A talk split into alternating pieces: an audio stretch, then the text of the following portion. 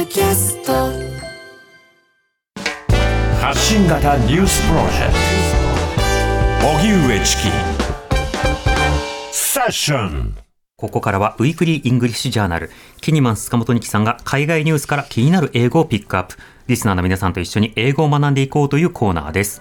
ニキさんよろしくお願いします。はい、よろしくお願いします。お願いしますもうあっという間にね、もう年末までカウントダウン始まってますけれど、うん年の瀬はい師走ですよね。師走ですわ。まあ本当2023年本当いろんなニュースがありました。んもう辛い話題とか腹が立つこととかあはいったけれど、まあでもね、あの嬉しい話題もニュースもあったりしましたよね。うんまあ中ではね、あのおそらく今日本で、あ世界で最も人気の有名な日本人といえば。大谷翔平選手ですね、もうメジャーリーグの快進撃。あの野球に正直あまり詳しくない私でも、ん。いやなんかあまた出てる。またなんかすごいことやったんだなっていう、はいはい。すごい雑なあの、あの取れ方なんですけど、はい。まあ、先週ねあのロサンゼルス・ドジャースに大谷さんのあの移籍が決まりまして、でもプロスポーツ史上最高額の契約だそうです、はい。10年間で7億ドル。まあ今の日本円にすると1015億円というもうわけのわかんない数字なんななんですけれどい。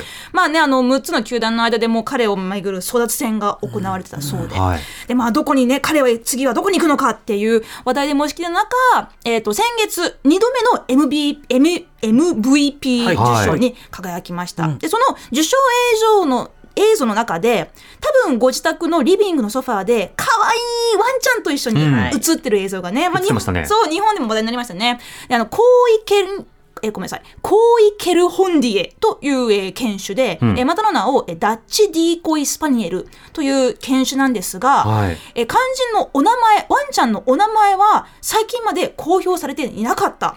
うんまあ、なんと大谷選手のマネジメント側からメディアに犬の名前は聞くなという取材 NG 犬の名前観光令が出されていたそうで、ほなぜかというとですね、まあこれちょっとまあいろいろあの疑惑あるんですけど、もしかしたら犬の名前が次の移籍チームに関係してるんじゃないのかという噂あがあもう MLB 公式チャンネルをはじめもう広まりまして、だからもう翔平オタニのドッグスネームを当てろっていうなんかわけがわかんない状況になってまして。えじゃあドジャーとかそうそうそう、ドジャーなのかとか、ウォーカーなのかとか、エンジェルなのかとか、まあ、まあ、そんな、そんな名前つけるかっていう。そこの名前のシンクロで決めたりしないよね。そんななの自分でとかね。ガン担ぎとか、それだけ大人気、ね人気者ね。そうそう谷君。そう。で、まあ先週ね、まあ無事、えー、まあ移籍が決まったということで、はいで、あの、入団会見がドジャーススタジアムで、えー、先週14日、日本時間の15日にありました。で、そこでね、あの、FOX ニュースの記者が、ちょっとなんかこう、うん、まあ、行々しい感じでね、はいこんな質問を大谷さんにしたんです。えーあなたの MVP 受賞発表の日から世界中の人々が知りたがっています。あなたの犬の名前をお願いします。あなたの犬の名前を教えてください。フォックスそんな感じなんですか？いや、質問してた人そういう雰囲気でしたよね。なんかちょっとね、うんもうまあのわざとらしく聞くぞっていう。うん今こそ真実んだろうながと思ったら明かされる。メジャはい。ーメジャーリーグ史上最大の謎、大谷翔平のワンちゃんの名前。みんなが気になってること。で、まあ、大谷さんね、あのまあ、明かしました。はい。デコピンなんですけどって言った瞬間に、あの、日本人関係者がちょっとこう笑って、で、あの、通訳を待ってる英語の人たちは、え、なになにど、どの名前なの？受けるやつって。デコピン？何それ？で、で、あったんですけれど、はい。まあ、あの、今回はですね、この通訳の水原さんが使った figure という言葉をピックアップしたいと思います。Figure I figured it would be hard for American people to pronounce. うんうんアメリカ人には発音が難しいと思ったデコピンね。で、もともとワンちゃんはあのディーコイという名前もあったので、アメリカンネームはディーコイ。なので、ディーコイでもデコピンでも、えー呼んでいいですよということなんですけど、この I figured it would be hard for American people.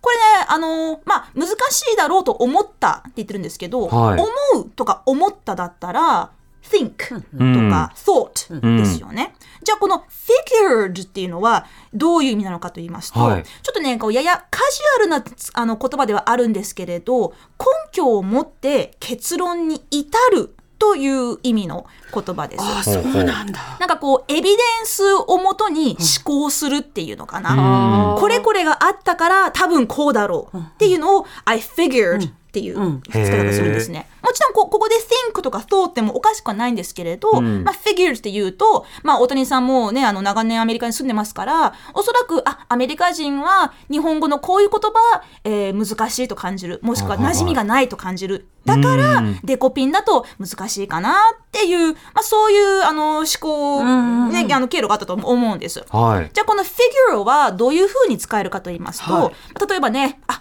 ちょっと今話したいんだけど、忙しそうだから今じゃない方がいいかなという時 Hey, I want to talk to you, but you seem busy.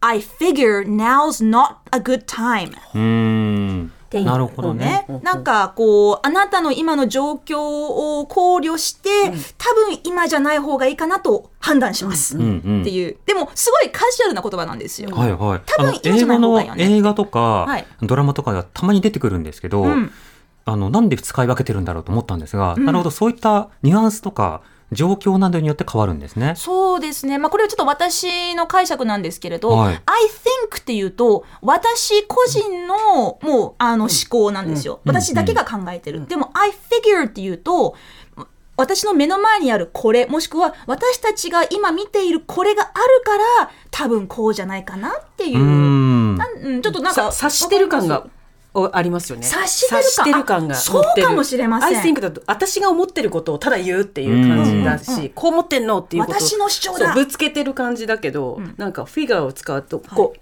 状況を察してこうこうだよねっていうニュアンスが載ってるんだなって今人気さんの説明を聞いて分かった。ちなみにスペルはね、F-I-G-U-R-E、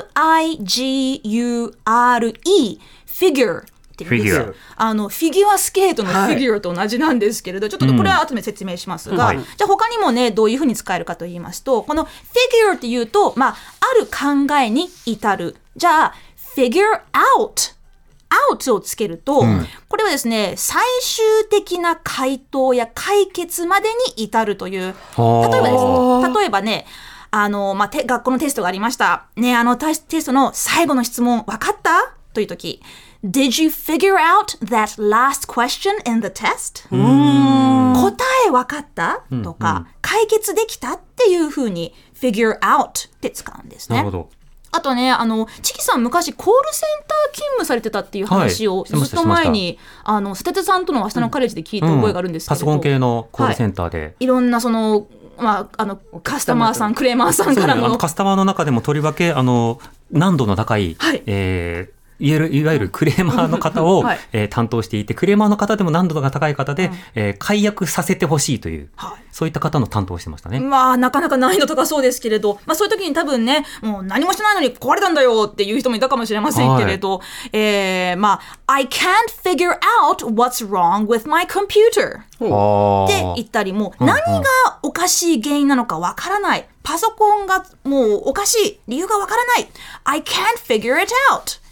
って言ってたかもしれません。なるほど英語だったら。I can't, I can't figure out そう何が何だかみたいな。何が何だかもう、もうラジが開かない。っていう時に、まあ、チキさんもおそらく、figure it out on your own. 自分で何とかしろ。とは。多分言わなかったと思います。まず最初にあのコンセントさせてくださいから始めます。うわーそれもまたなんかちょっと、ね、あの一歩ずつ原因を確認していくってねそうかマ。ニュアル通りにね。はい。そうか、figure it out っていうと、んなんとかしなさいとか、まあ、なんとか自分で考えてっていうふうにも言えます。figure it out ってね。まあ、ちょっとこう投げやりな感じ。突き放しているような。そうですね。うん。まあ、本当にあくまでこれはカジュアルな言葉なので、もちろんあの、あの、親しい中だったらね、全然使っていいと思います。はいで、さらに、figure は、これは今までのこの figure は、えっ、と、動詞の figure でしたけど、ん名詞でもありまして、ただうんうん名詞だと、物体、形、数字、図形を指す言葉になるんです。はいはい。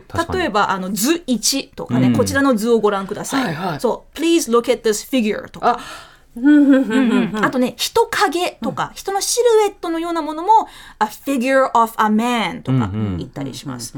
These figures don't add up というと、計算が合わない、もしくは話の辻褄が合わない。これ、どっちの意味もあります。いろんな使い方できるんですね。そうなんですね。あのー、2016年の映画ドリームというものがありました。はい NASA のね、60年代マーキュリー計画に携わっていた黒人女性たち、うんあの、複雑なこう計算をね、やってた数学担当の黒人女性たちを描いた映画なんですけれど、このドリーム、現代は、うん Hidden Figures と言いました。でしたね。隠された数字、そして隠された人々、ダブルミーニングがね、話題になりました当時あの日本でドリームが公開された時に、いやドリームって、ドリームっていや元のタイトルよみた大いな。難しい問題あります。さてここで、はい今年最後の英語クイズです。おクイズだはい。商談の予算や見積もりなどで、Can you give me a number? もしくは、Can you give me a figure? と言われたら、ん。数字をください。はいはい。という意味になりますが、では、Can you give me a ballpark figure? と言われたらなんて言ってるんでしょうか？ちなみに、ballpark というのは、野球場球技場です。野球場。はい。うん。球場の数字くれない？って、球場の。なんのこっちゃ。どんぶり勘定？ワンゲームの値段。ワンゲーム借りる借りる値段。あー、惜しいあのね、これ結構もう、あの、比喩なんですよ。はいはいチキスのが近かったです。あ、そうですか。これは、大体の数字をくださいという意味概算ほー大体。うんうそう、もうざっくりでいいから。ああ、よくありますね。ざっくりレベルでざっくりの数字ください。はんはんつまり、場外ホームランでなければ OK。アバウトな数字。場内に収まる数字をくれれば、まあ大体適当でいいよ。わかります人人の数とか入る数何の数字でもいいです。はい。あの、面球場から出なければみたいな、球場入るぐらいの大まかなこんな感じっていうふうに、こう、ろくろ回しながら容量ってことそうですね。もう面積でも長さでも容量でも計算でも何でもいいんですけれど、まあ、大体の数字ちょうだいというときは、んうん Can you give me a ballpark figure? もしくは Give me a ballpark! うん Just ballpark it! なんて言ったりもします。ざっくりみたいな。すごいざっくり、そう、ざっくりな数字というときは ballpark figure って言うんですねざっ。くりレベルで見積もって、みたいな。はい。そうです。まあ、使うか分かりませんけど、もしよかったらね、覚えてみてください。はい。まあ、そんな感じでね、あの、まあ、今年最後の、えー Weekly English Session セッションとなりましたけれど、はい。あの、本当に来年もね、いろんな世界のニュースと映画を、英語を、えーご紹介できればと思っています。はい。最後に一瞬告知ですか、はい。うん。小学館から出てます、 DIME という雑誌に、私ですね、えー、2024年世界のトレンドを予測あニキさんしちゃだってます。出てる。はい、38ページ、はい。 DIME のね、今最新号出てますけれど、こちらで、はい、あの、ぜひよかったらね、書店で手に取ってね、来年の予測を、えー当たるかどうかわかりませんけれど、はい、チェックしてみてください。はい。モノマガジンですね。はい。ダイン。ということで、ありがとうございます。ありがとうございました今年も来年もよろしくお願いします来年もお願いします。はいどうも。荻上チキ